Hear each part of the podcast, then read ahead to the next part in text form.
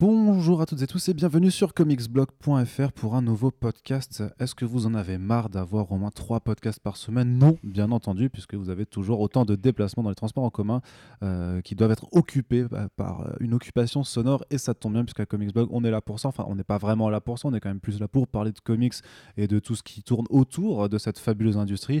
Et c'est justement à cette occasion qu'on est ravi une nouvelle fois de vous proposer un nouveau numéro de Super Friends, cette fois-ci en français, parce que vous avez vu que récemment on a fait quelques Super Friends en anglais.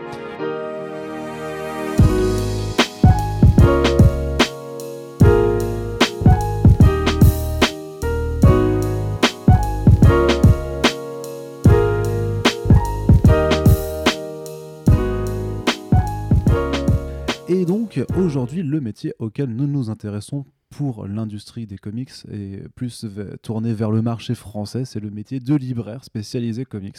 Et nous avons la chance de recevoir chez nous aujourd'hui, et je dirais même chez moi, euh, si vous voulez un peu de contexte de l'enregistrement euh, de, de ce podcast. Voilà, vous avez entendu sa belle voix grave que vous avez peut-être déjà entendu sur un autre podcast qui s'appelle Le Gaufrier et que je vous recommande évidemment. C'est Monsieur Christopher Malouane. Bonjour. Salut Arnaud. Est-ce que, est que je t'appelle Chris pour le, le reste du temps ou C'est plus court, Christopher ça va mieux. ouais. C'est vrai, ça fait moins de syllabes. Comment vas-tu, Chris? Ça va très bien. Est-ce que tu peux un peu nous dire ce que tu fais aujourd'hui dans la vie et euh, nous retracer un petit peu ton parcours puisque tu es libraire donc en fait en fait je vais dire ce que tu fais. Tu es libraire, désolé, hein, je- Spoiler. voilà, tu es libraire donc chez Comic Zone, le comic shop de Lyon qui accessoirement est, est un de nos partenaires avec qui on adore travailler. Et, mais tu n'as pas eu ce parcours toujours. Est-ce que tu peux un peu nous retracer ton, ton parcours vis-à-vis de la bande dessinée, du comics et comment t'en es arrivé là? C'est le moment de faire ton origin story, Christopher. Ah oui, c'est vrai qu'il faut faire ça. Genre Eh depuis oui. tout petit bébé? Non, peut-être pas. À partir du moment où ça devient pertinent. Euh, C'est- mieux. C'est quand même mieux. Alors papa, il m'a lu les Scramustaches quand j'avais 5 ans. C'était trop bien. C'était bien le. Scramustache, c'était super. Je le recommande à tout le monde. Euh, non, euh, adolescence classique, très manga une fois que je suis sorti du franco-belge de Papounet. Euh, très comics. Ensuite, j'ai découvert Watchmen et Dark Knight Returns. On me les a mis dans les mains. C'était assez fou. J'ai beaucoup avalé ma salive à cause du thé. C'est chiant. Je te fais du montage. T'aimes bien ça? Non, bah, je- ça je l'effacerai pas. Sache que je n'efface rien. Ah non que, tout est, que tout est brut. voilà, t'as les nerfs. Donc, comics et puis euh, Transmétropolitane dans mes mains un jour. Et là, je me dis, bah, il faut que j'en parle, il faut que j'arrive à trouver un moyen de m'exprimer dessus. Et ça m'a amené chez MDCU.fr, un autre site qui parle de comics en France, qui existe toujours. Coucou à toute la team d'ailleurs. Et, hum, et j'ai écrit chez eux pendant super longtemps. On peut dire qu'on était presque en concurrence à cette Bah oui, époque-là moi, avec l'équipe originale. Planet, euh, Toi, t'es arrivé chez DC Donc, euh, après. Moi, quand j'ai commencé chez MDCU, Comics Blog n'existait pas encore. Ah oui. C'était à peine six mois, un an, je pense, euh, auparavant. Donc ça m'a amené à parler énormément de comics. Au départ, j'y connaissais pas grand-chose. Et puis, tu as cette boulimie de news qui arrive. Tu la connais. On Oui. commence à vraiment tout lire, à tout aimer. Marvel, DC, les indés, beaucoup les indés. Donc ça m'a amené à interviewer des gens, des choses que tu fais aussi. Donc euh, j'ai fait ça euh, à côté de mes études pendant 5-6 ans, je pense. Et puis, et puis après, bah, j'ai pas mal, euh, j'ai bougé pour, j'ai bougé sur Paris pour continuer mes études d'audiovisuel. Ça n'a pas du tout marché, c'est pas ce que je voulais faire. Et là, je me suis retrouvé à être libraire. À cette époque-là, je connaissais déjà très très bien Kader de Comic Zone à Lyon. Donc avant de partir à Paris, j'étais toutes les semaines fourré chez lui à l'aider un petit peu à la réception VO. Donc c'est devenu mon, mon mentor en fait, on va dire dans le, dans le milieu de la librairie. En tout cas, celui qui m'a montré qu'on pouvait le faire, montré qu'on pouvait être libraire et que ça pouvait être cool et que peut-être à un moment ça pourrait être sympa pour moi. Mais je suis parti à Paris et une fois arrivé à Paris, vraiment très chiant tout ça. hein. Tous ces petits bruits de bouche en ASMR. Ouais, vous les voulez ça. pendant une heure? Oui. Attendez, je vais avaler une bonne fois ma salive et après ça sera mieux. C'est dégoûtant. enfin, heureusement, il le fait hors micro. Voilà. Ah, on est professionnel quand Ah, même, on tient un podcast ou pas Oui, c'est vraiment, on tient un podcast. Moi dans mon podcast, j'enlève tous ces bruits de bouche, c'est absolument très très long à Mais faire. moi, je pense à ceux qui nous écoutent et qui aiment la SMR, c'est pour ça. Merci à vous. Continue. Et arrivé à Paris, euh, je propose d'être libraire. Enfin, je cherche un CDI et ça marche pas. Et je propose d'être apprenti parce que je pouvais faire un apprentissage. Et ça existe, les apprentissages de, les apprentissages de libraire via l'INFL, une école de formation des libraires sur Paris. Et, et ils me prennent BD Net Nation. Ma première boutique me prend en CDD avant de commencer un apprentissage. Et j'ai eu une chance énormissime, c'est que pratiquement sans expérience, euh, ils m'ont dit bah vas-y, arrête le CDD, arrête l'apprentissage, on fait pas ça, tu passes en CDI tout de suite. Et j'ai été dans le grand bain directement dans une grande boutique parisienne, dans une boutique qui a bientôt plus de 30 ans, donc c'est une des premières à avoir fait de la BD, c'est historique dans le quartier de la Nation. Donc euh, c'était euh, six ans de pur bonheur à vendre du comics. C'est principalement pour ça que j'ai été embauché quand même au départ. Et puis en fait, le franco-belge et le manga, euh, bah, je les ai boulottés aussi. J'ai vraiment découvert le franco-belge et tout ce qui est roman graphique indépendant très très vite. Et je me suis ouvert à tout ça. Et c'était absolument superbe. Entre-temps, arrêt de MDCU, en tout cas pour moi, pour des raisons de temps parce que ça prenait à un moment 10 heures par jour de ma vie et c'était totalement bénévole. Et puis euh, petit à petit, j'ai aussi pris de l'importance sur l'organisation du FCBD France, dont on aura peut-être l'occasion de reparler un autre jour. Mais euh, voilà, je m'occupe toujours du FCBD France. Maintenant, le podcast Le Gaufrier, une fois toutes les deux semaines aussi, avec des copains libraires pour vous parler de toutes les, tous les genres de BD. Après, ce que, je dois dire, ce que j'aime en particulier, euh, mon petit Arnaud, mais. Allez, non? Allez, les gens ont envie de, te, découvrir. Ce qui est assez fou, c'est que j'ai vraiment aimé le comics de manière boulimique et j'en ai acheté et lu beaucoup, mais acheté plus que lu. On les connaît tous, ces omnibus qu'on n'a jamais ouverts. Je suis chez Arnaud et il y a des omnibus non ouverts. Il n'y a pas que des omnibus. Il n'y a pas que des omnibus. mais grâce à la BD Net Nation, j'ai vraiment découvert autre chose et trouvé une modernité dans la BD européenne, française ou même euh, québécoise qui était vraiment euh, assez forte et j'en retrouve une expérience euh, vraiment très très très très très très cool. Après six ans à BDNet, retour à Lyon, retour au calme, retour dans une boutique que j'ai vu grandir et qui m'a accueilli les bras ouverts. Donc maintenant, ça fait quelques mois que je suis de retour à Comic Zone et que je peux me centrer sur le comics en VF et en VO. Et c'est ça qui est le plus intéressant aussi. Ouais, parce que justement, j'avais envie de te demander déjà, euh, après six mois passés justement à Comic Zone, est-ce que tu vois déjà un peu les différences euh, fondamentales entre un comic shop, du coup, on va dire, et euh, une librairie plus généraliste, même si elle est spécialisée BD, comme BD Net Nation? Alors, ce sera que mon expérience. J'ai travaillé à BD Net Nation, qui est une grande boutique où on n'a pas le temps de s'ennuyer parce que c'est constamment du flux et constamment quelqu'un. Enfin, il y a forcément un client dans la boutique pratiquement tout le temps. Mais oui, le, on le sait, le marché du comics, il est plus centré, il est beaucoup plus petit, donc on touche à des gens qui s'y connaissent déjà. C'est plus rare que quelqu'un rentre par hasard dans une boutique de comics que dans une boutique de BD euh, généraliste. Parce que, parce que tu veux de la jeunesse, tu veux n'importe quoi, tu rentres dans une boutique de BD, tu vas tout trouver. Comic Zone, tu vas forcément trouver plus spécifiquement du super-héros, et peut-être que tu sais à peine qu'il y a de l'indé et qu'on peut appeler ça du comics quand même. Donc tu as été confronté euh, à certaines choses comme Watchmen, comme Sandman ou comme Preacher, ou comme The Boys très récemment avec la série télé qui a eu un vrai impact sur les ventes mm. à travers toute la France sur les éditions de Panini. Mais euh, moi, en tant que libraire, j'ai je suis confronté à des, à des lecteurs qui sont beaucoup plus connaisseurs et qui sont parfois plus connaisseurs que moi sur certains sujets. Et maintenant, j'ai dû reprendre la VO, petit à petit quand même. Je me concentre encore énormément sur la VF parce que je complète avec encore du franco-belge et du comics et du, et du manga, euh, toutes mes lectures. Mais oui, la, faune est totalement différente dans ces comic shops, mais on est toujours sur un métier euh, où on espère transmettre et on espère juste euh, montrer quelque chose et mettre quelque chose dans les mains de quelqu'un et qu'il l'attend pas forcément et que ce soit une bonne surprise pour lui. Le conseil et la transmission, c'est le cœur de mon métier. quoi.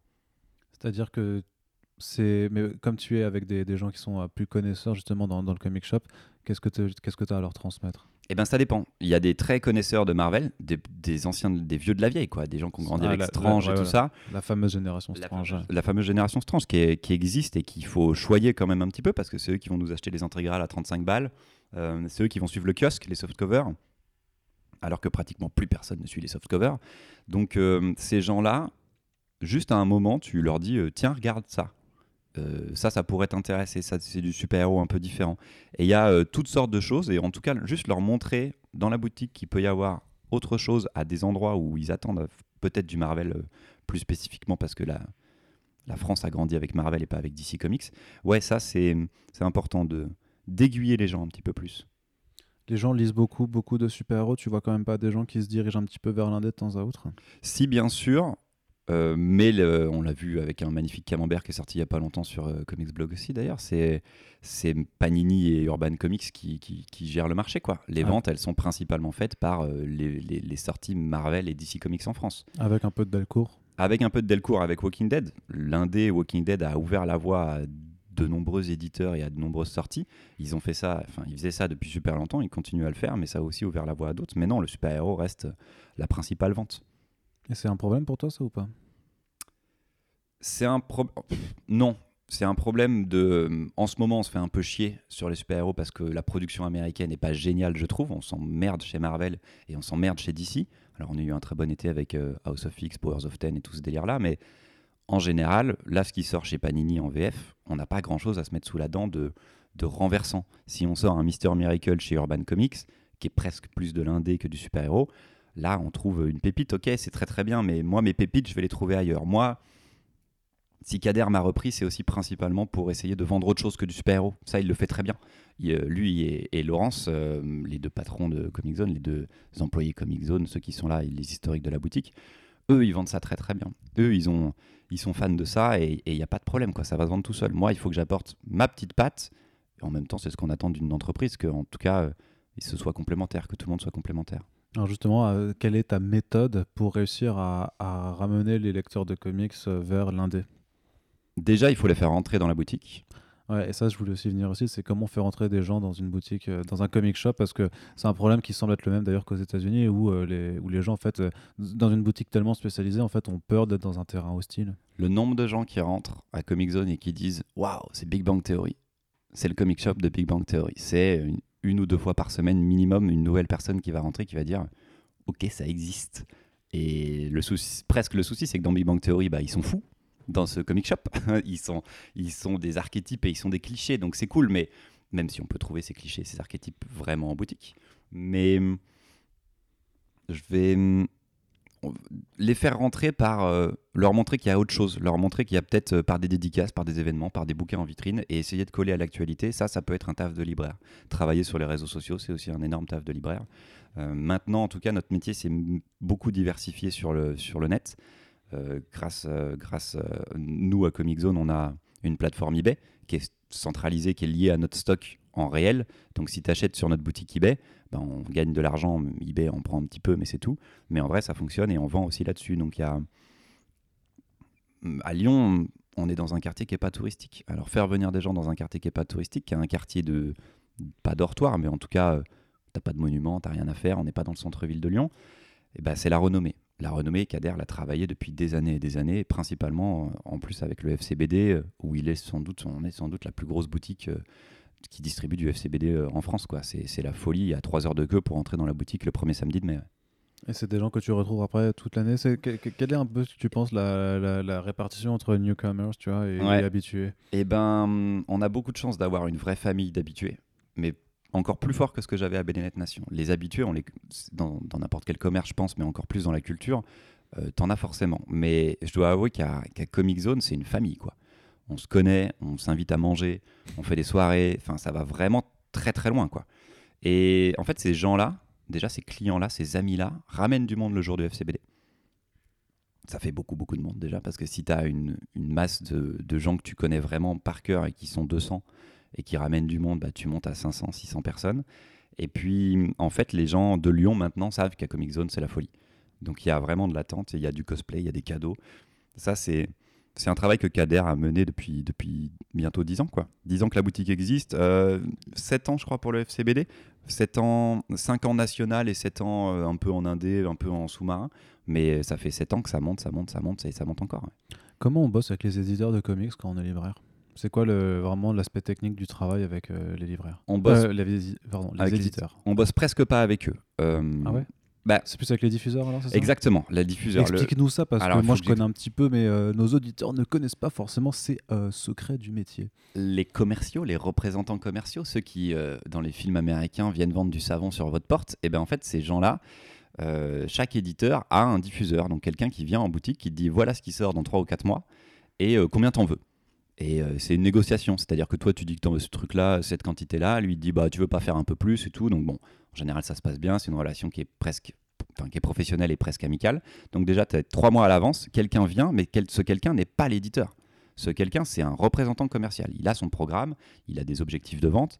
Tu dois savoir comment ça se passe. Ensuite, euh, ces bouquins arrivent trois mois plus tard et euh, tu essayes d'en vendre le maximum, sachant que tu peux les renvoyer. On a cette chance en France de pouvoir, nous, libraire, renvoyer tous les bouquins.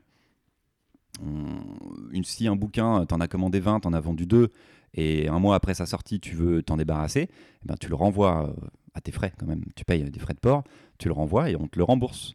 Et ça fait une sorte d'avoir, ça fait une sorte de, de cagnotte que, que tu ne vas pas dépenser pour tes prochains, tes prochains achats. Donc ça, c'est le, le dur équilibre d'être libraire et d'avoir une trésorerie, vraiment un bilan comptable qui est vraiment très très bon. Parce que, parce que tu dois travailler ça et tu dois travailler ça d'histoire de, bah, de quand même gagner de l'argent. quoi de gagner de l'argent et de pas te planter sur tes quantités. Mais si tu en prends moins et qu'après tu veux en recommander, c'est facile. Si tu en prends trop et que tu les renvoies, c'est chiant parce que tu as perdu un peu d'argent. quoi. Tu as perdu du temps et tu as perdu de l'argent. C'est un peu dommage. Et donc, nous, le lien là avec les éditeurs, pour le moment, il est zéro. Il se trouve que à Comic Zone, sur mon expérience que j'ai maintenant, vu qu'on est très prescripteur, euh, on a du contact avec les éditeurs. On peut avoir leur numéro de téléphone, on peut les appeler. On est en contact avec Urban, on est en contact avec Panini. S'il y a des tournées d'auteurs qui s'organisent, là, l'éditeur va nous contacter, ou en tout cas, nous, on essaye de demander en plus des auteurs en dédicace.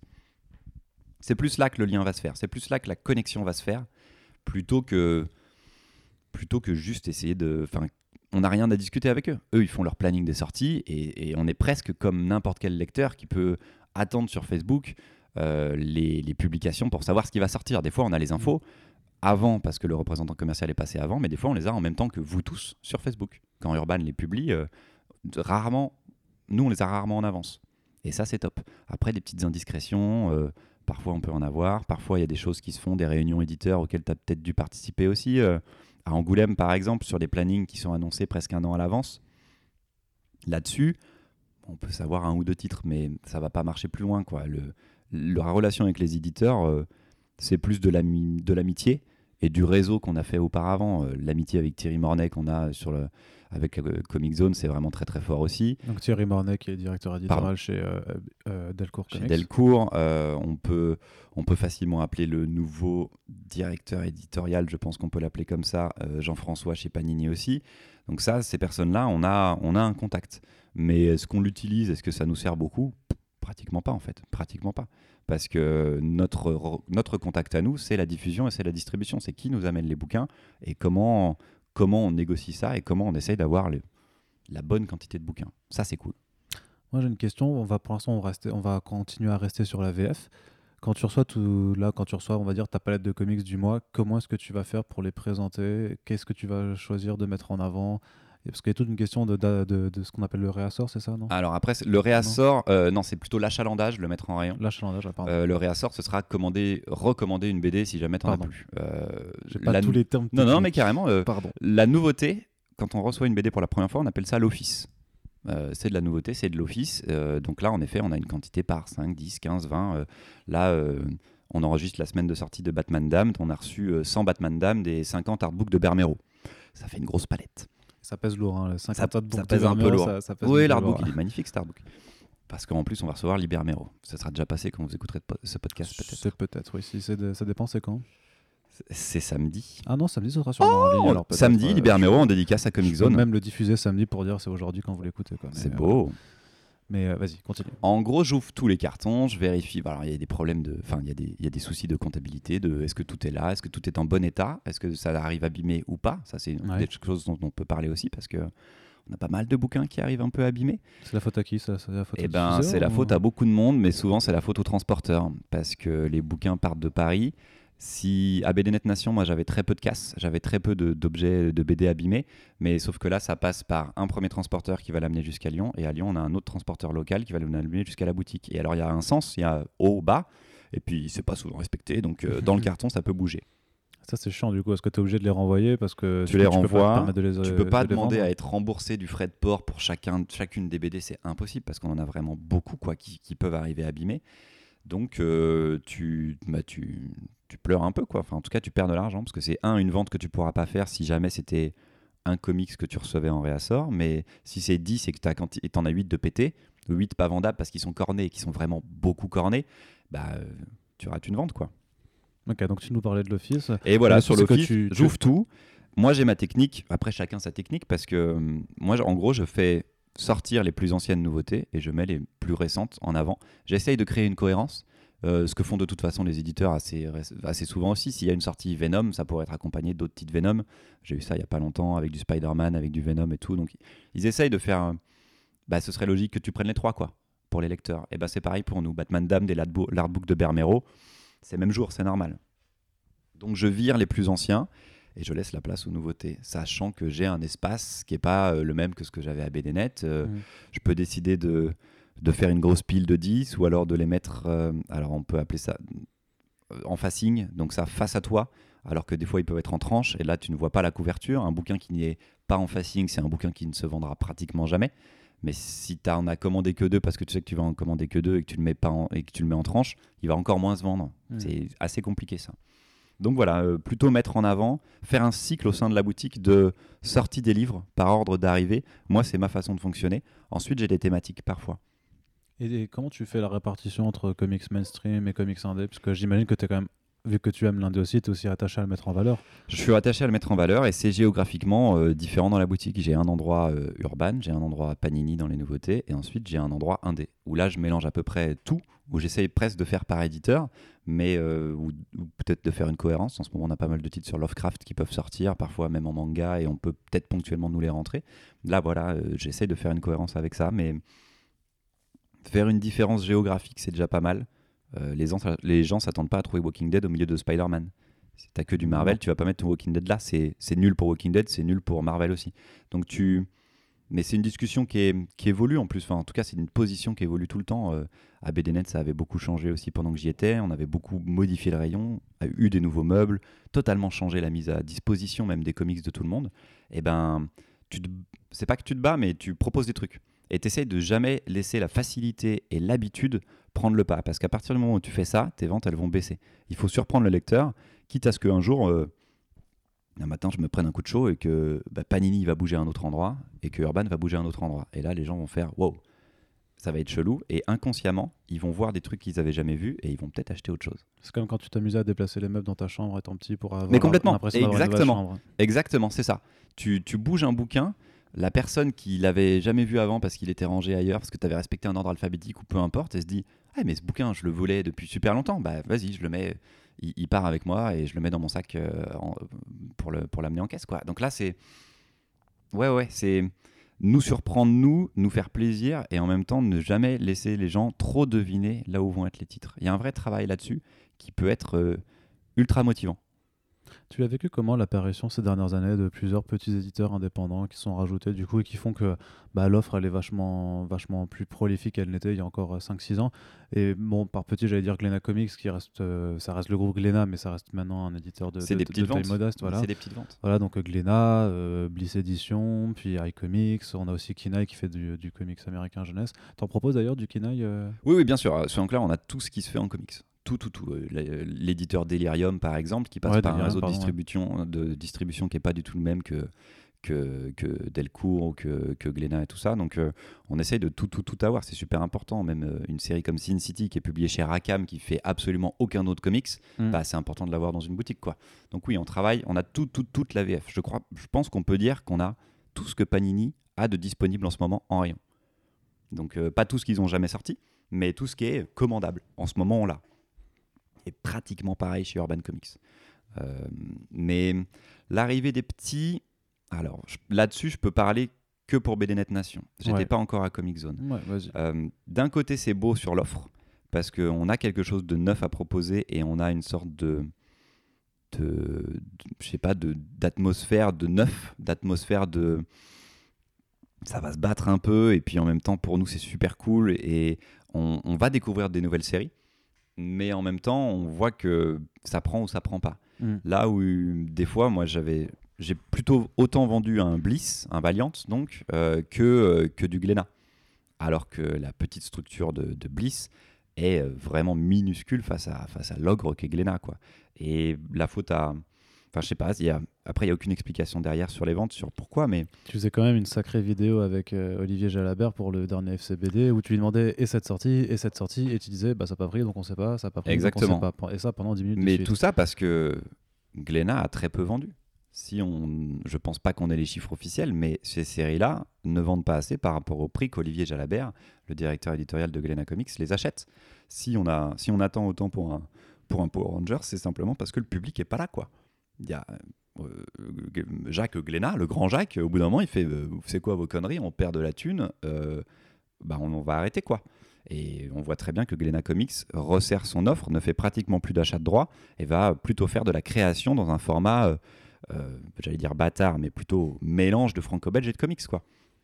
En faisant appel à des Européens, à des Italiens et à beaucoup de monde pour créer une, en tout cas une nouvelle collection et quelque chose de différent. Parce que ça marche pas forcément. Et tu as effectivement l'impression que toute l'offre indé qui s'est multipliée n'a pas forcément non plus servi la cause, puisqu'il n'y a pas eu assez de nouveaux lecteurs en parallèle ça. pour être attirés par cette offre, ou que les gens qui liseraient, qui liraient, euh, qui pourraient aller vers du comics indé, sont quelque part effrayés par euh, l'aspect comics euh, malgré tout. Qu'est-ce que tu en penses? Je pense qu'il y a eu beaucoup d'éditeurs qui se sont mis dans la brèche en espérant euh, obtenir le nouveau Walking Dead, Hmm. Alors que c'est littéralement impossible et que la majorité de ces séries-là, en tout cas pour moi, sont des séries moyen de gamme. Je dis pas qu'elles sont mauvaises euh, et qu'elles ne méritent pas de sortir parce qu'elles sortent aux États-Unis et que c'est super cool, mais en vrai, en France, avant, on n'aurait pas eu ces séries-là et quelque part, presque tant mieux. Il y a une sélection naturelle qui se faisait avant. Euh, Panini a acheté, enfin commençait à sortir les trucs de Marc Millar depuis super longtemps. On avait Delcourt qui avait des super bons titres aussi. Urban est arrivé et a fait les grandes séries indé comme Saga ou ces titres-là. Et ces titres-là euh, méritent d'exister, mais la majorité après des titres qu'on peut avoir chez les petits éditeurs, c'est parce que les gros ne les trouvent pas assez bien pour miser dessus. Et si certaines personnes n'ont pas misé dessus, c'est peut-être que en fait c'est pas si bien que ça. Il peut y avoir des micro succès, mais ça va être très très rare. Tu penses pas que c'est pas, enfin, c'est pas forcément qu'une question de que ça les intéressait pas, peut-être parce que aussi parfois ils peuvent juste avoir le mauvais nez et se tromper complètement. Complètement. Euh, après, il faudra en parler avec les éditeurs, mais je sais que tu as déjà eu cette discussion-là de, de mise avec Sullivan pour les achats de droits, etc. À quel moment ils achètent Des fois, les éditeurs français achètent à des moments où on ne sait même pas si les séries sont bonnes. Là, c'est plus euh, du pari. On est Pareil sur les noms en général. il parie sur les noms, il parie sur, euh, sur, sur un succès potentiel, sur le, juste un numéro 1, alors que dès le numéro 2, ça peut devenir nul. Là-dessus, tu peux pas. Enfin, c'est passé au- autrement, en tout cas pour les achats droits. C'est passé sur un autre modèle en France. Et ça fait une surproduction, ça fait des productions de titres qui sont cool, mais quand nous, on est en librairie, on se retrouve avec parfois des bons titres, parfois des titres moyens, et bah, je suis désolé, mais sur un conseil, moi, si j'ai été emballé par un titre, c'est lui que je vais défendre. quoi. Moi, il y a, euh, depuis 6 mois, euh, non, 9 mois presque maintenant, Mister Miracle en rayon. N'importe qui qui me demande du comics, même super-héros, pas super-héros, oh, je lui mets Mister Miracle. Et je vais lui en parler comme pour moi l'un des plus grands comics des dix dernières années. Donc c'est tout de suite le mec qui tilt, il fait OK, ouais, il m'a pas dit ça euh, pour et je vais citer personne parce que ce sera pour le nouveau Spider-Man quoi. Donc là-dessus, nous en tant que libraire, on a des clients qui sont avides de lecture et de découverte, mais bah, il faut être dans le haut du panier quoi. Il faut être dans le haut du panier parce que le panier du client, le panier moyen, lui, il va pas augmenter plus que ça. Donc du coup, tu choisis quand tu euh, choisis quel titre tu vas mettre en avant pour l'indé, ça sous-entend que tu les as tous lus? Les titres dont je vais parler aux clients, je les ai forcément lus. Ouais. Là, euh, moi, je, je n'ai jamais menti là-dessus. euh, je n'ai jamais dit que j'avais lu quelque chose alors que c'était pas le cas. Je ne l'ai pas lu. Je dis je l'ai pas lu. Je peux vous en parler. Je peux vous parler de l'histoire. Après, sur la qualité, c'est dead. C'est pas moi qu'il faut aller voir. Et je peux pas vous dire. Je demande aux autres collègues s'ils l'ont lu. Et là, on discute. Mais c'est pas sûr. Des fois, il y a plein de titres. En effet, on fait l'impasse. Mais quand quelqu'un me demande un conseil, ça, c'est mon mon trick à moi. C'est ma méthodologie à moi. En gros, je lui demande les informations importantes. Est-ce que c'est pour toi? Est-ce que c'est pour quelqu'un d'autre? Euh, Même quel est le budget parfois? Et je sors trois BD. C'est trois albums que je vais sortir. Trois, quand je dis BD, euh, euh, comics, euh, Ouais, franco, si j'en ai, peu importe. Mais en tout cas, je vais sortir trois choses. La première, ça va être pile ce que la personne elle recherche. C'est vraiment le truc parfait. C'est là, je suis sûr que ça marche. Il y a aucun souci. C'est nickel. Le second, c'est autour. C'est très proche. Si tu me demandes du Spider-Man, je vais t'amener peut-être vers un, un autre perso ou sur quelque chose de très très proche. Par exemple, quand on me demandait du Spawn, eh ben j'allais, euh, enfin quand on me demandait un truc un peu comme Spawn, j'allais sur Haunt, qui était euh, une création plus récente de, de McFarlane et de, Robert Kirkman. Donc euh, deuxième choix comme ça. Et troisième choix, totalement autre chose. Un truc que la personne elle peut même pas attendre, mais où je vais m'envoler. C'est-à-dire que je vais, je vais y mettre toute mon âme parce que je l'aime pour une certaine façon et que j'espère toucher la personne là-dessus. Et voilà, c'est ça quand je te dis du conseil et là où on peut surnager, c'est pas mon taf, c'est pas de mettre une, une BD en, en rayon. Mon taf, c'est de bien la mettre en rayon, de la donner dans les mains de la bonne personne qui lit du Spider-Man et qui pourrait l'avoir manqué ou peu importe, mais qu'elle arrive dans les bonnes mains et qu'elle fasse plaisir, que la personne elle revienne pas en me disant c'était nul. Quelque part, c'est pas moi qui l'a fait la BD, je le prends pas euh, spécialement pour moi, mais si elle revient et qu'elle me dit c'était nul, ça veut dire que moi j'ai mal fait mon taf. Et si j'ai mal fait mon taf, ça fait un peu chier. Il y a un autre truc qui a bien changé dans la VF ces dernières années, c'est la distribution de bandes dessinées en kiosque. Comment, comment est-ce que tu as vécu ça, toi, de ton côté? Euh, alors, pour aller dans les coulisses et comment ça s'est passé ces dernières années, c'est faut revenir encore quelques années en arrière. Euh, on est là pour ça. Enfin, en tout cas depuis euh, une petite dizaine d'années, je pense, euh, c'était un distributeur indépendant qui s'appelle Macassar qui faisait la diffusion et la distribution. En gros, il demandait aux libraires combien ils en voulaient. Et ce n'est pas le diffuseur habituel. C'est pas le diffuseur qui, vous met les- qui nous met les bouquins Panini en rayon. Donc on avait des commandes et ces bouquins-là, on ne pouvait pas les renvoyer. C'était comme un magazine, comme, euh, comme le journal Le Monde euh, en presse en fait. Tu peux pas le renvoyer. Tu commandes ta, tu commandes ta quantité et après c'est terminé en fait. Ce qui veut dire qu'on était forcément un peu plus frileux. C'était compliqué. Puis, Panini a changé, euh, a, resserré un petit peu son offre et a donc tout recentré chez son distributeur-diffuseur habituel. Et maintenant, tous les kiosques, puis devenus softcover, sont retournables. Ça veut dire qu'on peut se lâcher. Ça veut dire qu'on a un petit peu augmenté nos ventes parce qu'on pouvait mieux les mettre en rayon et mieux les proposer.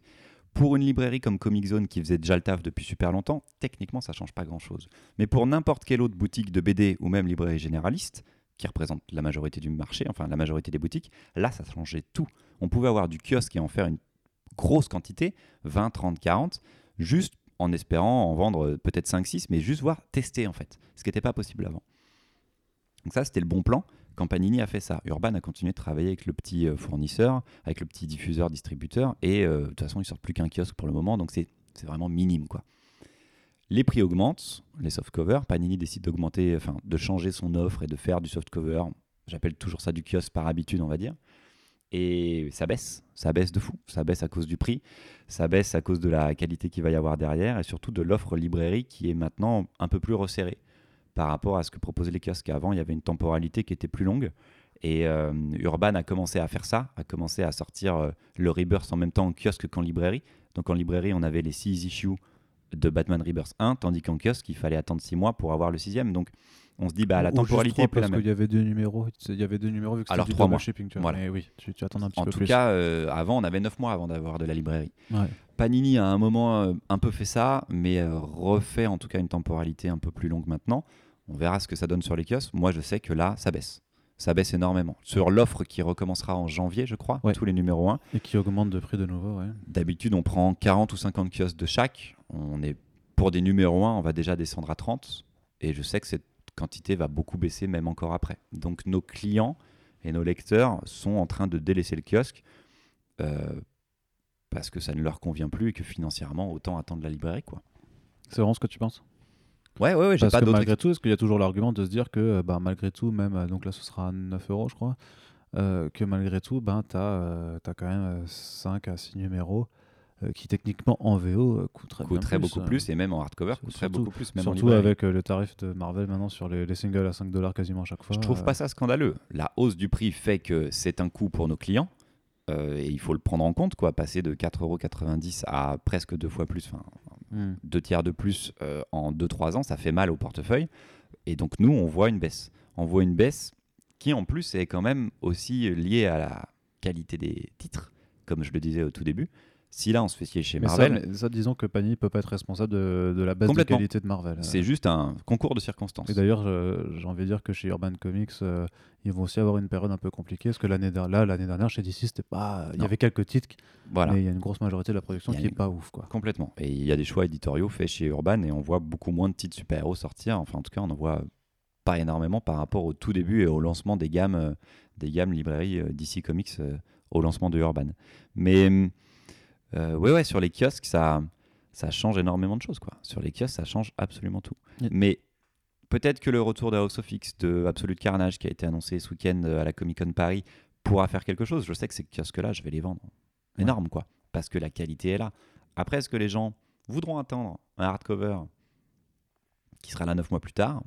Ça, on verra bien. Mais normalement, un nouveau relaunch, c'est l'occasion de refaire des grosses quantités. Et là, nos quantités vont euh, mécaniquement baisser.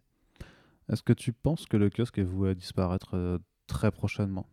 Parce Euh, qu'avec justement cette, cette, cette baisse de, de- de consommation que tu vis, qu'on peut certes imputer aussi à, à- à l'augmentation des prix, mais à côté, on a bien vu que chez Urban, ben, ça c'est aussi tarif parce que euh, bah, parce qu'en fait les gens n'achètent plus en kiosque. On sait qu'il y a eu la crise Prestalis aussi qui a été, qui a eu un impact hyper fort et hyper délétère pour tous les, pour toute la presse spécialisée et encore plus la presse BD, hein, puisqu'on a vu l'Enfast qui s'est cassé la gueule, qui Ouais. a arrêté, Psychopathe aussi. Donc ouais, est-ce que à terme, le- toute cette offre de prépublication de, de bande dessinée, de comics notamment, elle, elle serait vouée à disparaître? Non, je pense pas. Après, c'est vraiment. euh, c'est faire des paris et c'est pas mon taf de libraire et je peux Non, non, que donner après, un avis perso. Madame Miranda. Je Non, pense pas. avis, je ouais. pense que les quantités vont baisser un petit peu, Encore, mais il y ouais. en aura toujours des, des, des durs des chez durs qui vont continuer à prendre les kiosques. hein. On voit qu'ils sont attachés à ça. Il y a encore beaucoup de gens qui aiment le kiosque. Simplement, euh, ce sera moins qu'avant. Ceux qui, s'y- ceux qui financièrement s'y retrouvaient euh, abandonnent petit à petit. Mais oui, le kiosque survivra et le kiosque Marvel survivra parce que, parce que, parce que les lecteurs de Strange sont en tout cas encore vivants. Peut-être que ça changera quand on aura un, des, des lecteurs Truc vieillissants. ultra, ultra funeste, quoi. Non, mais T'inquiète, on sera vieux aussi. voilà, mais là. nous on sera méga vieux, mais est-ce que tu as grandi avec le kiosque? Est-ce que Non. tu es super attaché au kiosque? Non, absolument pas. On est très peu à avoir grandi avec ça. Moi je le vois sur une génération de 30, quarantenaires, plutôt quarantenaires, cinquantenaires maintenant. Dans, dans 20-30 ans, est-ce que ces gens-là liront encore du kiosque? Et est-ce que les futures générations sont attachées au kiosque aussi? C'est Eh vraiment ça ben, le problème en fait. C'est parce que le kiosque maintenant peut pas être attractif pour des nouveaux lecteurs. Exactement. Et, en même temps c'est peut-être plus et c'est aussi parce que le kiosque n'est enfin c'est le serpent qui se mord là que les prix sont pas attractifs donc ils peuvent pas attirer de nouveaux lecteurs mais en même temps euh, ceux qui forment le nouveau lectorat euh, disons que le kiosque n'est pas le vecteur qui va qui, va les mettre au comics Complètement. Donc baisse, mais enfin pour moi baisse, mais euh, pas mort, ce sera impossible. En tout cas, euh, pas avec une direction éditoriale qui continue comme ce que fait Panini, qui est pas malhonnête, qui est plutôt honnête. Et au bout d'un moment, on paye quand même un kiosque encore pas trop, pas si cher par rapport à la VO. Est-ce que tu penses que parce que enfin pardon j'avais un autre truc par rapport c'était plus par rapport au softcover versus hardcover on n'a plus du tout quasiment plus euh, d'albums en librairie dans le comics qui soient en souple on n'a que du dur et on impute un peu ça au fait que, que Urban a un peu démocratisé le, le dur du coup en 2012 quand ils sont lancés C'est vrai. On est, mais de toute façon, en France, on est attaché aux beaux albums. En France, on aime la belle BD. On aime avoir une belle collection. On aime avoir ça. Ce qui n'est pas le cas aux États-Unis où tout le monde range, les single issues dans des shortbox pour ne jamais les ressortir, ou en tout cas très rarement. C'est, vous pouvez pas mettre des shortbox dans votre salon, ou alors c'est juste pas très esthétique, quoi. Vous mettez ça plutôt dans, dans votre garage. En France, on aime le livre. Urban s'en était rendu compte et a fait ce choix-là. Et les gens ont suivi, je sais pas, mais il y a eu un. Je pense aussi que c'est une sorte de respect auprès des lecteurs, de se dire, bah, on va faire des bouquins qui tiennent la route, des bouquins un peu plus quali, et ça a tiré tout le monde vers le haut. Les prix peut-être un tout petit peu aussi, mais, euh, mais en tout cas, euh, c'est bien qu'il y ait de moins en moins de souple pour moi. ouais. ah ouais? Ouais, ouais, ouais. Moi, je- les monsters de chez Panini d'il y a 10 ans, euh, ça s'effrite, quoi. Là, vous les avez dans vos bibliothèques. J'espère que vous les avez mis sous plastique, mais ça va être un peu compliqué. C'est pas leur faute, c'est pas des mauvais éditeurs. C'est juste qu'à ce moment-là, tu pouvais avoir euh, 300 pages pour 30 balles. Et euh, maintenant, tu peux avoir 300 pages en select, par exemple, pour 20 balles. C'est cool, c'est super bien, mais la majorité des gens veulent quand même un beau bouquin, quoi.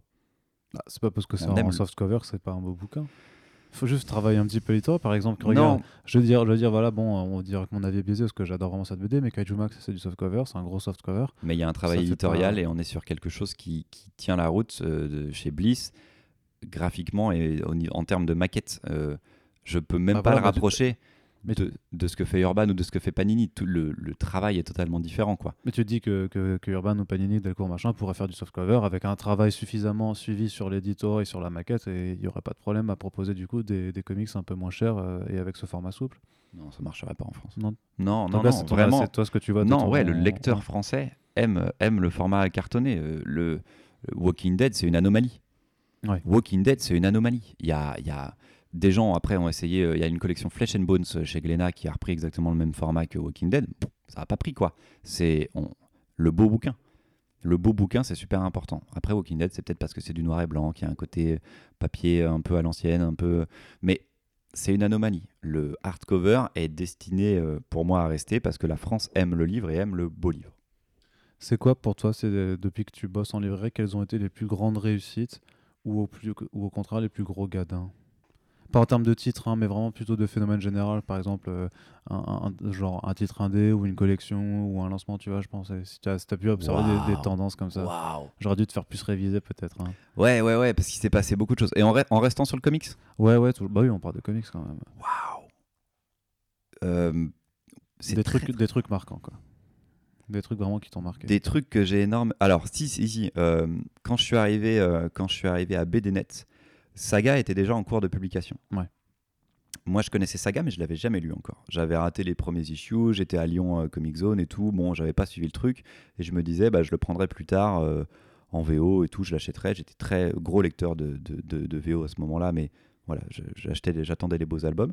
Et j'arrive à BDNet et euh, comment dire, sur les termes, en termes de quantité, ils avaient cartonné Saga. Mais le tome 1 et le tome 2, mais c'était des ventes à 100 ou 200 exemplaires, quoi. Ce qui, pour une boutique qui aimait pas trop le comics, ou en tout cas vendrait pas énormément de comics, c'est plus que ce qu'ils vendaient en Walking Dead. Hmm. C'est énorme, quoi. Et c'est là que tu vois qu'il y a des titres qui, trans, qui, qui, qui transgressent les, fronti- les frontières, quoi. Walking Dead, c'était déjà le cas à l'époque. Saga, ça l'est devenu aussi. Et on a des coups de cœur absolument euh, géniaux. Et tu, et tu, tu développes ça un petit peu, quoi. Transmétropolitane, c'est pareil. J'ai fait des ventes absolument formidables sur Transmétropolitane parce qu'à Noël, je le mettais en avant. Et je disais, il faut lire ça. Et ça se vendait super bien. C'était génial, quoi. Un titre en particulier. Si, j'ai des, j'ai des titres que j'adore et que j'ai jamais réussi à vendre. Euh, j'ai un titre euh, Giant Days chez Achilleos que j'adore, mais qui c'est Mhm. juste impossible à vendre en France. Personne n'est kiffé de ça, quoi. Personne ne va acheter l'histoire de, de scouts et tout, des histoires de, de tous les jeux. Le scout, c'était ouais, qui est- ouais, ça ou l'esprit du camp aussi. Mais voilà, tous ces trucs-là se plantent en France. Euh, ça, ça marche pas trop. Euh, Il y a des Private Eye, Private Eye, énorme vente, énorme surprise. En librairie généraliste, en tout cas, c'est extrêmement bien vendu. Et ça, c'est marrant que que tu parles de Private Eye parce que j'ai l'impression qu'en fait, qu'il y a des BD, enfin des comics qui arrivent à très bien se vendre, mais parce que dans leur maquette, en fait, bah, ils sont plus du tout identifiables comme du comics. Complètement. C'est pour ça aussi que je te parle un peu de Kinaï avant, parce que moi j'avais fait un podcast avec, donc avec Romain, euh, Romain Garland qui est son, son, son éditeur, euh, et qui nous expliquait que euh, même s'il propose du comics jeunesse, en fait, le but de sa maquette et tout ça, c'est de sortir en fait de, de, de la charte graphique du comics, qui est un peu voilà, ces albums hardcover avec euh, couverture unie et tout ça, euh, enfin tranche, tranche unie, parce que justement il faut en fait, ce qui est presque paradoxal, c'est parfois que pour vendre du comics, il faut pas que ce soit montré comme du comics. Pour, en espérant, et comme disait Romain dans le podcast que j'avais écouté, en espérant que ces albums, ces comics, soient mis dans un rayon jeunesse et pas comics. ouais. C'est ça aussi le plus important pour lui, c'est que les libraires non, non initiés, pas comme nous, nous on sait que c'est du comics, on sait qu'on va le commander et on sait qu'on va le mettre dans un rayon comics ou jeunesse. On va en tout cas Donc, faire le choix. Ouais, t'as un rayon jeunesse alors? Alors moi j'ai développé un rayon jeunesse à Comic Zone, mais c'est très récent et c'est tout neuf et j'ai pas mis que du comics dedans. Ouais. Là c'est une vraie volonté de ma part et c'est pour ça que Kader aussi euh, me fait confiance là-dessus. C'est un parti pris et un risque, un danger en tout cas. Ouais, parce que j'ai envie de dire que ta clientèle mm, générale, elle doit pas être trop jeune non plus, quoi. Non. Bah, bah, j'ai des parents qui veulent mettre leurs enfants au super-héros et dans ce cas-là, il y a quelques collections. Il y a la collection Urban Kids euh, de chez Urban qui est vraiment très bien, mais que je conseille plutôt à partir de 9-10 ans. Avant, c'est trop complexe, c'est trop épais, c'est vraiment galère. Et Panini a une collection que j'adore qui est en fait au format franco-belge où les albums sont à 9,95. C'est des sortes d'épisodes inédits des dessins animés qu'on voit sur France 4 en ce moment. Bah, c'est con, mais pour du 6 ans, c'est parfait quoi. Tu mets ça dans les mains d'un petit, c'est beau, c'est chatoyant, il n'y a pas beaucoup de texte. C'est une porte d'entrée parfaite. Faut pas. euh, les, beaucoup de gens plus âgés ont commencé avec des, des vieux stranges et tout en se disant c'est trop bien, je vais faire commencer avec ça, mais tu mets pas Civil War ou tu mets pas, euh, tu mets pas Futur Imparfait ou tu mets pas des trucs comme ça dans les mains des enfants quoi. Ça va, enfin, ils vont devenir fous. En vrai, moi maintenant, je ne peux pas faire ça. En tout cas, je conseille aux parents plutôt de partir sur de la vraie jeunesse et ensuite on voit ce qu'on peut faire. Et en vraie jeunesse, en France, on est très très bon là-dessus. Pour en revenir à Romain avec Kinaï, Kinaï, à chaque fois, je sais plus. Kinaï. Kinaï. Ça a été une, une plantade sur pas mal de titres parce que moi, il y en a un que j'adore, c'est Diesel. C'est un des premiers titres. C'était euh, le, le premier titre, je le crois. premier avec euh, Baba Yaga. Ouais. Diesel est exactement ce qui est pour moi un comics jeunesse. C'est-à-dire qu'il a un format euh, qui est plus petit mais qui est très épais et en même temps c'est une œuvre euh, destinée à la jeunesse que les lecteurs de 20-30 piges vont aussi pouvoir aimer. Ça, ça se place totalement dans ce que moi j'aime en ce moment en jeunesse et en comics sur euh, le, le All Ages, qui est un truc qui se développe petit à petit en France et que Romain a très bien compris. Je pense que Romain est très en avance euh, sur les éditeurs français et donc propose ces titres-là à un public qui n'est pas encore averti ou prêt. Ouais. Après, sur ces maquettes, etc., c'est- assez compliqué de mettre bien ces albums en visibilité parce qu'ils sont en effet souples. Ça veut dire qu'il faut les mettre à plat. Tu mets pas un album souple. Pour moi, en tant que libraire, c'est un vrai problème en facing, du coup. C'est vraiment autre chose. Donc, c'est. Voilà, Romain, moi, j'ai eu du mal à défendre ces albums. Je les aime pas tous. Ça, c'est personnel. Mais Diesel, par exemple, c'est un titre que j'avais beaucoup défendu à BDNet Nation et que je continue à défendre maintenant euh, à Comic Zone. J'ai pas des demandes tout le temps pour de la jeunesse. J'en ai même pas tous les jours des demandes pour de la jeunesse. Mais par contre, mettre ça entre les mains d'un petit ou d'une petite, Euh, ça, ça fait envie, quoi. Ok. Est-ce qu'on passera un petit peu à la VO aussi Ouais, carrément. Ah, ça va être en plus plus complexe presque. Alors, vas-y, explique-nous la complexité avec la VO. Presque comme la VF, la VO, on la prépare à l'avance. Il y a un magazine qui sort tous les mois qui s'appelle le Previews, Ouais. qui est fait par Diamond. Et Diamond est le diffuseur et distributeur de tous les comics américains. Donc de tous les comics en single issue et après en euh, TPB et hardcover. Alors je dis tous, c'est pas exactement tous parce que certains titres ne passent pas par Diamond. Certains titres euh, passent plutôt par une sorte de, de généraliste. Et là, on est sur du roman graphique qui, euh, voilà, parfois ne passe pas par Diamond, mais c'est tellement minoritaire aux États-Unis que presque on s'en fout. Donc on reçoit le magazine, et là, il se passe un truc assez magique, c'est qu'on laisse nos clients faire les commandes. Ouais. Là où, euh, par exemple, quelqu'un qui me dit bah, j'ai vu sur, que Urban allait sortir dans trois mois ça, on peut lui faire une précommande, hein, c'est facile. Mais euh, ils sont une minorité à nous faire ça. Pratiquement personne ne va le faire. Là, par contre, on leur met le previews à disposition en boutique avec un- une petite feuille qui est prévue exactement pour ça, dans laquelle ils mettent leur nom, le titre qu'ils veulent et est-ce qu'ils veulent être abonnés dessus.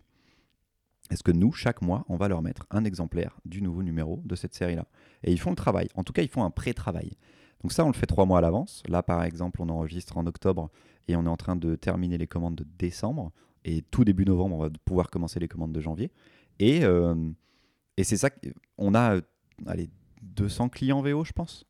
Ouais, quand même. Ouais, on, a, on, on est le seul comic shop lyonnais, donc euh, il y a Mhm. des gens qui nous font des commandes euh, pour, depuis Marseille, depuis Grenoble, ils nous envoient et après on met de côté, ils viennent trois fois, par- trois fois dans l'année, donc ça nous fait quand même bien 200 clients. Parfois des clients qui vont prendre énormément de choses. Mais c'est vrai que le fonctionnement que tu décris, personnellement, à, à Cyclops Comics à Strasbourg, là où j'étais euh, truc, c'est exactement la même chose. hein. C'est-à-dire, euh, le previews, on, on commandait chacun en fait euh, ce ce qu'on Exactement, voulait. tu et- commandes ton titre. et après, j'imagine qu'ils faisaient un petit peu, qu'ils complétaient un petit peu au hasard en fonction des, des titres qui étaient plus commandés. C'est ça, on en prend un petit peu plus parce qu'il y a des gens qui vont prendre ponctuellement en rayon. Nous, on a le site internet et eBay, donc ça commande en plus. euh, faut Et jamais, puis- faut jamais aussi se mettre euh, de côté le fait qu'il y a des, gens qui vont arriver et découvrir et, et tenter un truc. Complètement, sachant que les numéros 1 on booste parce que les numéros 1 ça se vend toujours plus. Et Ça, par ça, contre, ça, c'est bien vrai. Quoi. Ah bah ouais, Ouais. bien sûr. Ah oui, non, mais sur les numéros 1, euh, après on peut se planter, hein, mais euh, les numéros 1, c'est, en général, euh, dans la semaine, c'est terminé, quoi. Peu importe ce que tu as commandé. Donc tu peux te dire que tu peux en commander beaucoup, mais après en commander beaucoup, c'est aussi risqué de te tromper sur ta commande de numéro 2. De commande de numéro 2 que tu auras fait alors que le numéro 1 n'est pas encore sorti. Oui. Parce que tu fais trois mois à l'avance, et donc là, ça te fout dans la mouise. Ça, en réflexion, euh, c'est, un- c'est des risques.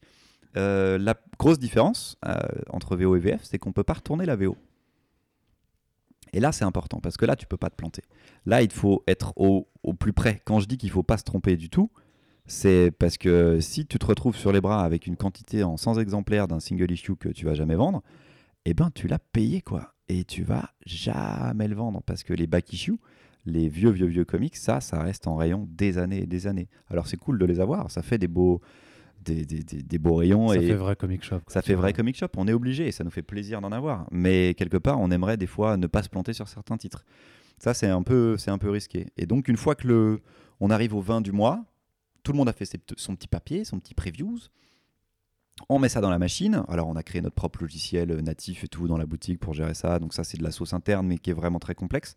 Et après, on regarde et on surcommande. C'est-à-dire qu'on décide, bah, ça, regarde, ça a bien marché, euh, les gens l'attendent beaucoup. Par exemple, le numéro. Là, on est en train de travailler le numéro 100 des Tortues Ninja, Ouais. des TMNT. Ouais, bon, après là, il y a une grosse folie spéculative sur les variantes aussi. Quoi. Y a, euh, on peut pas avoir tout. Alors, sur les variantes, c'est compliqué. Il y en a que 6 officielles et toutes les autres, c'est des spécifiques à certains comic shops et ça, Ouais. on peut pas les avoir. Oui, parce qu'on peut pas avoir toutes les variantes. C'est ça qui Ah est bah fun aussi. Et hum, donc, on, voilà, on décide de combien on va prendre de TMNT. On sait qu'on a, on a des fans hardcore de TMNT à la boutique. Bah, normalement, TMNT, c'est 3 exemplaires. Et ben là, pour le numéro 100, on va essayer de d'avoir une cinquantaine d'exemplaires. quoi. Mais c'est juste pour celui-ci. Après, dès le numéro 101, on n'est pas des fous. hein. On recommence euh, euh, à juste avant. Mais voilà, cette offre-là, elle est quand même euh, ultra. Elle est risquée. Sur le single issue, le but, c'est quand même d'être plutôt en, en, en- en flux tendu, de ne pas garder trop de stock.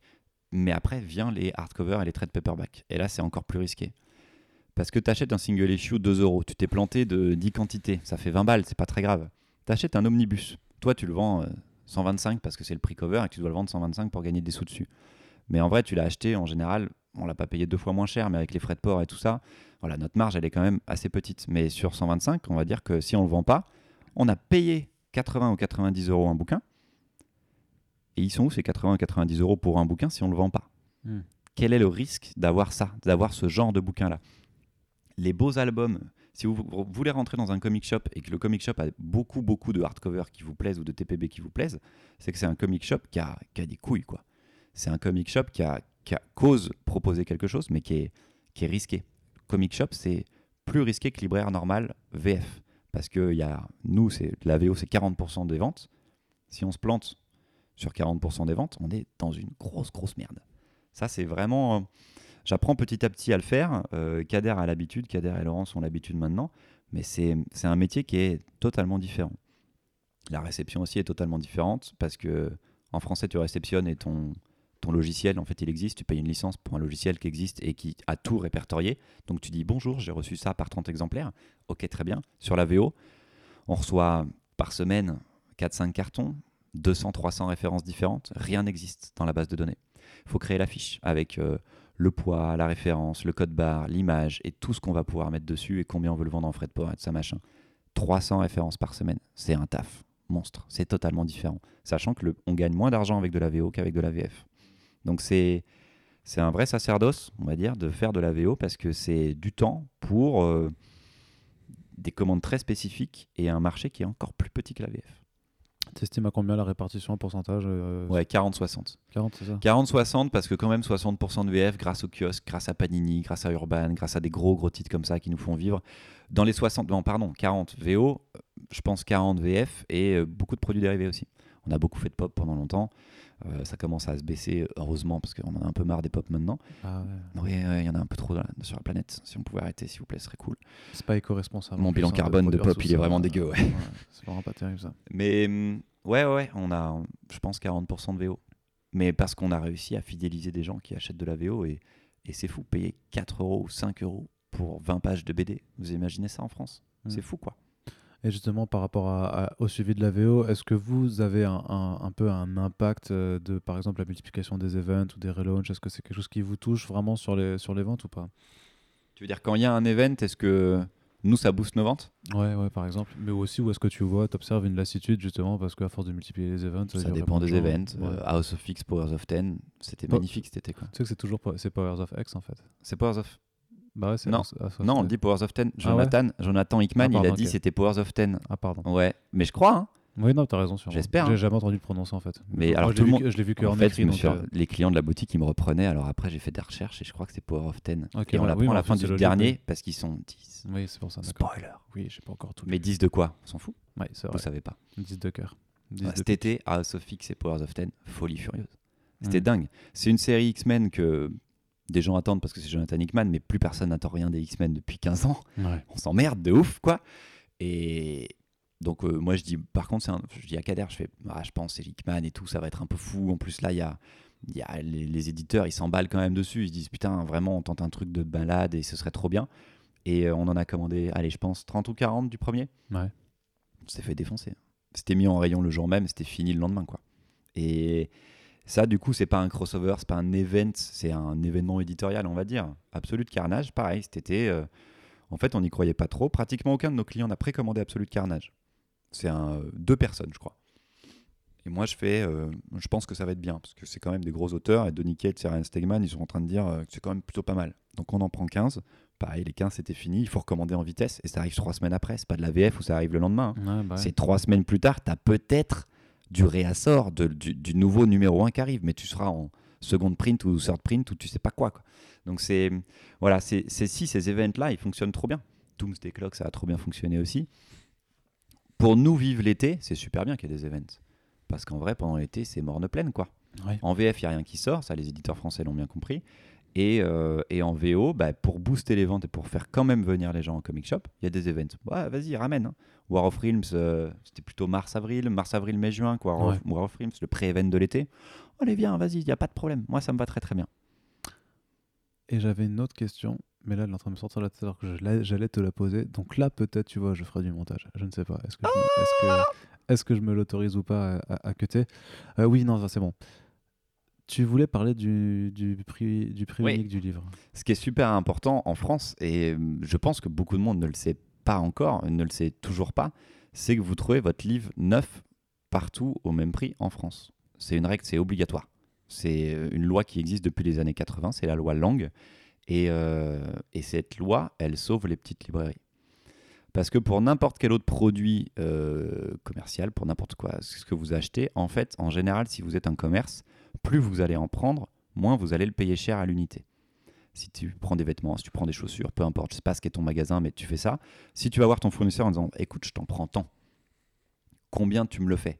Eh ben, tu vas, tu vas pouvoir négocier. Pour le livre, nous, en tant que libraire, on est obligé de le vendre à un tel prix. Euh, ça veut dire que la FNAC ou Amazon qui vont commander des quantités euh, astronomiques, ou en tout cas qui n'ont rien à voir avec une librairie indépendante, jouent le même jeu que nous. Enfin, en tout cas, euh, jouent avec les mêmes règles. En tout cas, sur la vente au prix du, du lecteur, parce que la FNAC pourra vous faire peut-être 5% avec une carte FNAC, mais c'est ce qu'un libraire indépendant vous fera aussi avec souvent une carte de fidélité. La réduction ne pourra jamais aller au-dessus de 5%. Amazon ne vous fait même plus les 5%. Amazon vous fait payer un centime de frais de port, mais vous n'avez plus la réduction des 5% sur Amazon. La Fnac vous le fait avec votre carte Fnac ou parfois sur les frais de euh, sur les envois. Mais euh, sinon, euh, il faut avoir une carte Fnac. Là-dessus, nous, les libraires indépendants, heureusement que ça existe. Par contre, en coulisses, Amazon et la Fnac peuvent, eux, gagner plus d'argent sur un bouquin. Parce qu'en fait, le livre, il nous est vendu. Imaginons, en fait, le livre, il nous est vendu au même prix collecteur, au même prix que vous les achetez. Mais ils nous font des remises. Nous, on a droit à une remise parce qu'on est fournisseur, enfin, on est revendeur officiel, et cette remise varie. Si on est une petite librairie, la remise, elle est très basse. Plus on grossit, plus on prend des grosses quantités, plus le commercial, le représentant dont on parlait tout à l'heure, peut faire monter la remise et donc augmenter notre marge et notre, notre chiffre d'affaires, en fait. quoi. Le chiffre qu'on va vraiment pouvoir mettre pour payer les gens, pour payer les locaux, pour, euh, pour vraiment vivre comme une société pas une société très riche parce qu'on reste de la librairie. Mm. Mais ces marges, elles sont minuscules par ces remises en tout cas, elles sont minuscules par rapport à, bah, par exemple, quand vous achetez des fringues. Quand vous achetez des fringues, euh, je sais pas, vous achetez des choses 100 balles, en général, le magasin, il les a achetées, euh, allez, 20, 30, 40, gros max 50 quoi. Il multiplie par deux son chiffre. Nous, euh, c'est 50%. Enfin, en tout cas, on, perd, enfin, si on vous le vend 35, en général, on l'a payé 20, il y a 40% de remise, donc on vous l'a payé, entre 25 et 20. Mais c'est très peu en fait.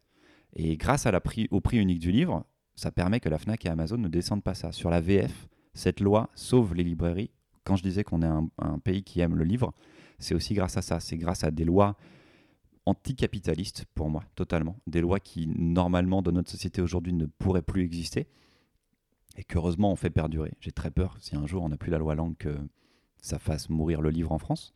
Mais grâce à ça, nous, petites librairies, on peut pas contrecarrer Amazon, mais on peut dire, regardez, on, paye pareil. Et le nombre de clients qui mmh. par mois disent, je l'ai vu moins cher sur Amazon, et qui sont persuadés de ça parce qu'ils se disent qu'ils trouvent tout moins cher sur Amazon.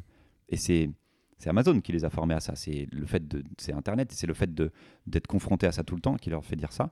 Et eh ben, nous, on, éduque les gens petit à petit. On est obligé de leur, leur montrer que non, s'ils achètent un livre moins cher, c'est que c'est pas neuf. Et et là, il y a encore de l'éducation à faire là-dessus. La VF, prix unique du livre, en VO, pas prix unique du livre. Ouais, parce que j'allais venir, c'était la question que je retrouvais plus, c'était que voilà, tu peux faire ce que tu veux, tu peux faire des packs de single issues. Si t'arrives justement, si t'es back issues, t'arrives pas à t'en débarrasser, tu peux faire des, euh, euh, je sais pas, 10 euros les 5. Euh, Alors en fait, ça, dépend. Parce ah. que légalement, nous, on importe par une société, par une société qui fait la transition à Paris, qui est la société qui est gérée par Pulps Comics, qui en gros fait transiter par chez eux une très très grosse commande et après re-répartie sur d'autres comic shops qui font, euh, qui font des commandes plus petites. Quoi. Et parce que eux sont un premier importateur, on est obligé de se coller au prix importateur de Pulps. Donc là, c'est on peut pas exactement faire ce qu'on veut. Il y a quand même des règles et il faut à peu près se coller à ce que fait Pulps parce que Pulps, en étant le premier revendeur, l'importateur, est notre prix fixé. Après, euh, on n'est pas sur du livre français, donc s'il y a des variantes cover et qu'on les fait un dollar de plus, enfin un euro de plus, voilà, là-dessus on peut peut-être jouer un petit peu quoi. Mais si je commandais directement aux États-Unis, ouais, là je pourrais faire totalement le prix que je voudrais. Mais vous vous chauffez un petit peu sur les variantes des fois, parce qu'on en voit qui tirent à 30, 50, 100 balles. Ouais, euh, sur les variantes par exemple, euh, quand vous voyez une variante en général à 50 euros, ça veut dire que le comic shop a dû commander 50 euh, couvertures normales. Hmm. C'est parce que c'est en gros une sur 50, ça veut dire que nous on le fait payer 50 euros. C'est un calcul qui est un peu bidon, quoi, mais on l'a fait payer 50 balles parce qu'elle est rare. et parce qu'il a fallu en commander 50. Combien il y a de cette euh, couverture-là? Ça, par contre, on ne sait pas trop combien de comic shops ont commandé 50 exemplaires. Des fois, c'est une sur 100, des fois, c'est une sur 200, des fois, il faut en commander 500. Euh, on n'est jamais arrivé à une couverture sur 500. Donc, on n'a jamais vendu un comic 500 euros de toute façon. Mais on regarde en général ce que font les grands comic shops américains pour nous fixer après euh, des variantes, et pour la même chose pour Pulps. Ils regardent sur euh, bah, le plus grand comic shop du monde, je pense, Midtown Comics, et, on regarde à combien ils les vendent, et puis on fait plus bas, parce qu'il n'y a aucune chance qu'on les vende euh, autrement, quoi. Donc on n'est juste pas des salauds, il y a des variantes cover qui sont rares et tout, il y a des variantes cover qui sont un peu moins rares. C'est pas qu'on se fait plaisir, mais on va dire que parce qu'on en a précommandé 50 de la normale, quelque part on est déjà rentable dessus. Quelque part ce titre-là, nous on, le montre en, en objet d'exposition euh, assez rare et en objet classe et en objet euh, limité. Et euh, ça fait de l'offre et de la demande en tout cas, ça fait c'est super c'est super recherché. Tu observes la même répartition entre super-héros et indé euh, concernant la VO Ou c'est pire? Non, grave pas. Non, c'est pareil, c'est Marvel d'ici qui. Non, oui, c'est la même répartition en VO qu'en VF, ouais. Hmm. Pratiquement. Vraiment, pratiquement. Et encore, on a des clients qui sont très curieux. On a des clients, moi je suis capable de dire, euh, dès les précommandes d'un numéro 1, si un titre va marcher, si jamais il est acheté sur le sol français. Parce que j'ai senti, parce qu'on a senti et qu'il se passe quelque chose sur euh, les précommandes et sur, euh, sur l'engouement autour d'un titre. Et ça, c'est assez euh, intéressant de voir parce que toi, tu mises rien sur euh, la nouvelle série. je sais pas, j'ai pas de nom là, mais Something is killing the children. Something is Killing the Children, Par par, exemple. exemple. Chez Boom Qui Studio, James. Tignon Fort, donc scénariste bon, plutôt connu qui va arriver sur Batman, mais pas non plus encore un scénariste star, scénariste, Mhm. scénariste un bon scénariste. Je sais plus qui dessine ça, J'ai plus le nom en tête. mais c'est pas quelqu'un de super connu non plus. Donc un truc un peu d'horreur publié chez Boom Comics. Boom, c'est pas non plus Boom Studio. C'est Boom. Studio, pardon. C'est pas non plus euh, une grande série. Enfin, Bah, pourtant, justement, enfin, en fait, l'exemple est un peu mauvais parce que justement, cette série en fait fait beaucoup parler d'elle parce que les précommandes du premier numéro ont été complètement tarées. Quoi. les précommandes ont été. euh, nous, on en a pris, bah, je pense qu'on en a pris 5, quoi, à peu près comme tout. Mais oui, il y a un petit engouement quand même derrière. Donc là-dessus, on peut être sûr que ça va marcher et que. Par contre, on ne sait pas si la série est bonne. Avant qu'on l'ait, on ne sait pas si la série est bonne. Là, j'ai un contre-exemple, si tu veux. Undiscovered Country Ouais. de Snyder. euh, C'est Charles Soule et euh, Giuseppe Camuncoli. Voilà, Camuncoli. Et alors, juste pour revenir sur Something is Killing the Children, c'est Erika Slaughter euh, qui. euh, Ah non, ça c'est l'héroïne du, du titre, pardon. Soyons professionnels. Ah qui oui, dessine ça? Qui dessine ça? T'as pas la couve en where- Non, c'est un nom pas compliqué, c'est Werther del Edera. Voilà. Merci à lui. Ouais. Well Well, Werther del Edera. Ça doit Très être en bien. italien, du coup, vu Ah. del, c'est comme del Bon, en tout cas, très bonne série, Something is Killing the Children, avec un engouement qui monte petit à petit. Moi, là, sur Undiscovered Country, Ouais. j'ai deux abonnements. J'ai deux personnes qui sont sûres de l'acheter en abonnement. C'est tout. C'est censé être, le- pas le nouveau Walking Dead, mais l'enjeu commercial d'Image Comics, c'est censé être, pour eux, ils ont annoncé le plus gros lancement comics depuis des années Ouais. en termes de quantité d'impression. Mais alors j'ai eu une discussion avec euh, Lee Bermero et Brian Azzarello ce midi et en fait parce que il y a- il y a- et ça je l'avais même pas suivi euh, avec les previews ou quoi que ce soit c'est qu'il y a eu 19 variantes cover. Ah, mais nous, on n'y a pas accès. Ouais, mais du coup ça change quand même vachement la donne sur le fait qu'il y a eu autant de commandes, tu vois, mais ça j'étais pas au courant. Alors, sur les variantes, on pourra en reparler, mais euh, sur les, après, sur les quantités qu'il y a du coup aux États-Unis et les chiffres qu'on a aux États-Unis, toi, tu fais très bien le lien d'ailleurs, du coup, quand tu fais tes études de marché sur les meilleures ventes, auxquelles il faut rajouter les variantes parfois et tout ça. Mais Undiscovered Country, moi, je sens la plantade. Je sens Ah le ouais? titre, on s'en fout quoi. C'est pas un titre qui donne super envie. Moi, si j'ai que deux personnes dessus, moi j'en ai pris, j'en ai pris 20, c'est risqué 20. hein. Mhm. Quand on a deux précommandes dessus, faire 10 fois plus, c'est énorme. Je pense que les 20 du tome 1 vont partir, mais après, ça va se planter. Birthright en VO, ou, euh, ou même euh, Oblivion Song de Robert Kirkman Mhm. aussi. Euh, très, gros, très gros marketing et tout ça, machin, censé être la grosse série. J'ai une personne qui suit la série. Donc là, on sait. Ça, en avait marché le, le lancement simultané en VF VO d'ailleurs? Alors là, je pourrais pas dire parce que j'étais que en VF à ce moment-là. J'étais chez Ouais. BDNet Nation. Moi, je sais qu'en VF, je Est-ce que ça avait bien marché? Je l'avais bien vendu pour un titre comics, Ouais. mais ça s'est effondré dès le tome 2. D'accord. Voilà, donc on est sur une série qui n'a pas énormément plu en fait. Parce que si tu concrétises pas au tome 2, c'est pas que tu as mal fait le taf, c'est que les gens s'en foutent quoi. Ouais. Donc ils en ont un peu entendu parler, ils trouvent ça joli, le pitch est bien. Moi le tome 1 il m'avait super plu. J'arrive au tome 2, je suis un peu déçu, bah, je vais pas le, pas le mettre plus en, avant que ça quoi. Donc voilà, ces titres-là, euh, Discovered Country, moi je, je, fais ma petite boule, euh, petite boule euh, de, de, futur là, je vais savoir, mais je, je pense que ça va se planter. Par rapport en tout cas à ce qui, attend Image Comics. Après sur un titre indé, ce sera mieux que tout ce que pourra faire Boom Studio Dark Horse, mais ça va pas être la folie. hein.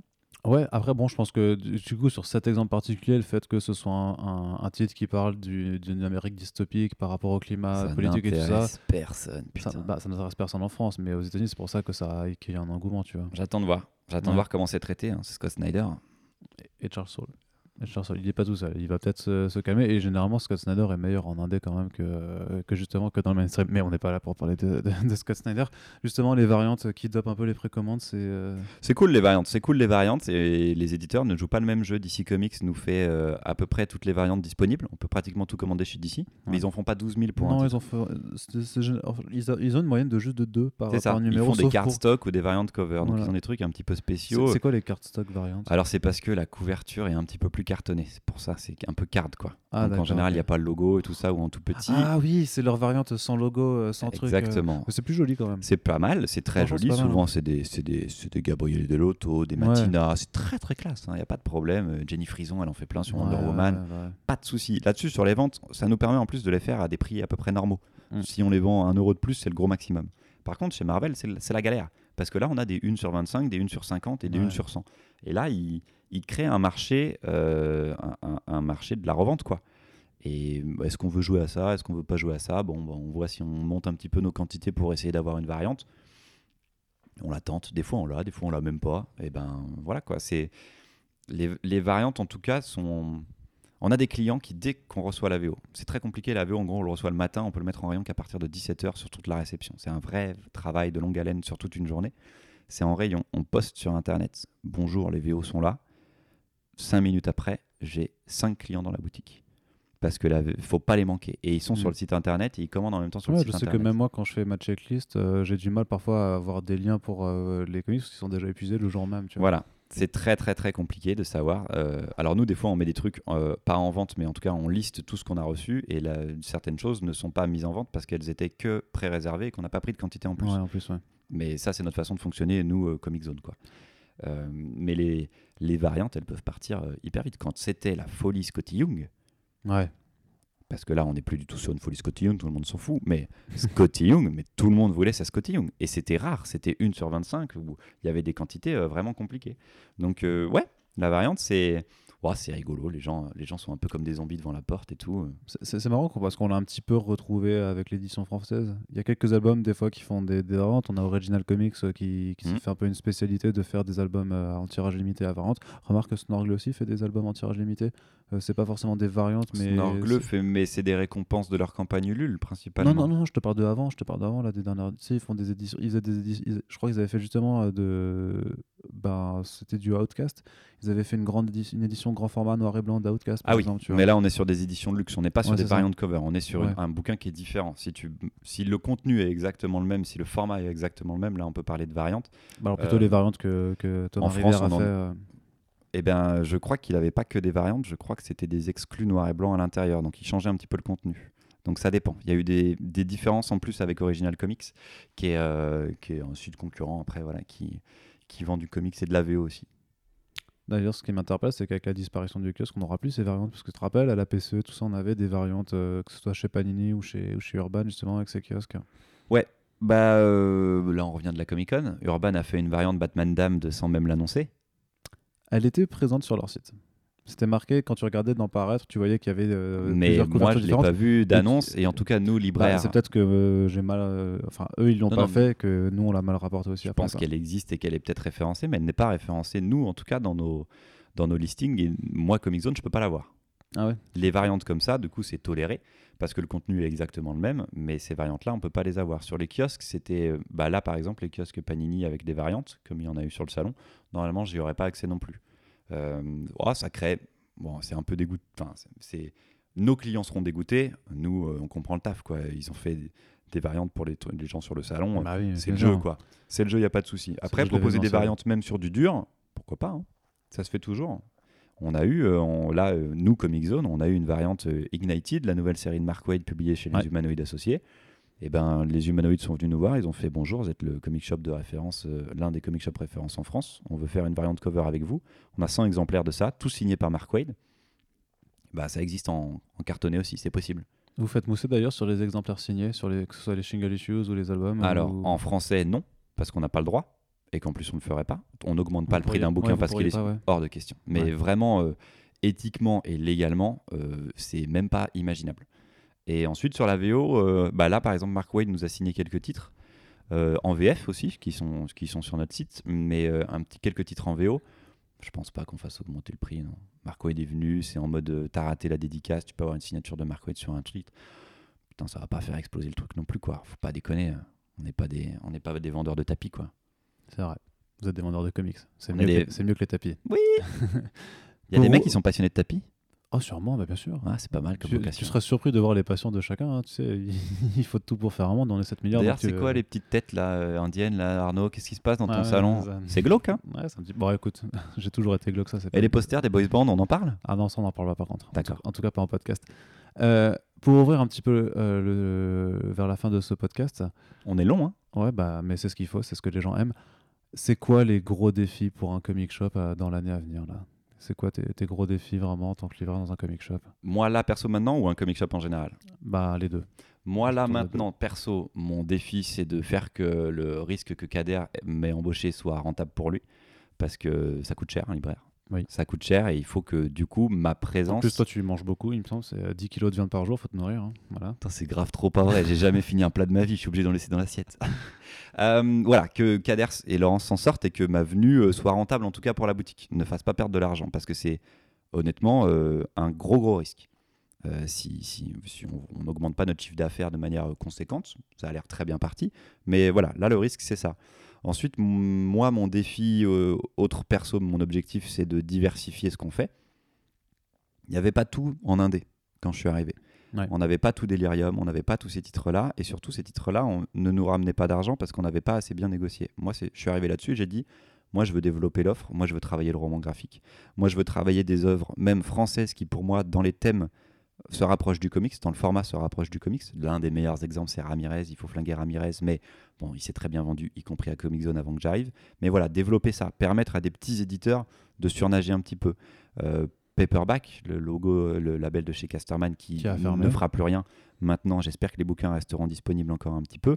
Moi, je, je le défends parce qu'il y a un titre que j'adore qui est Mech Academy et que je conseille aux enfants à partir de 9-10 ans. Mhm. Voilà, mettre en avant ça et montrer qu'il n'y a pas que du super-héros. Ensuite, là, pour un comic shop, il y a, il y a essayé de, vivre bien, comme on disait, parce que l'année va pas être ouf en termes de DC Comics et en termes de Marvel. On va attendre House of X, Powers of X, mais il faut attendre mai. Donc, la fin d'année, il y a quelques beaux bouquins qui sortent, mais c'est pas dingo. Et c'est essayer de, de trouver les petites pépites VO. Le, mon, mon beau moment, chaque mois, c'est ce que j'ai fait là juste avant de partir en week-end, euh, d'être ici à Paris. On a, avec Kader et Laurence, décidé de tout ce qu'on commandait. Donc on a vu les commandes de tout le monde et on fait regarde ça, ça a l'air bien. Il n'y a personne qui nous l'a commandé, on s'en fout. On le prend, on regarde les auteurs, on regarde le dessin, on y croit parce que parce qu'on y croit, quoi, parce qu'il peut se passer quelque chose. Et ça, c'est un moment que, que j'adore. Et après, euh, le conseiller à des clients, dire euh, jette un œil. Jette un œil et on en reparle, tu vois.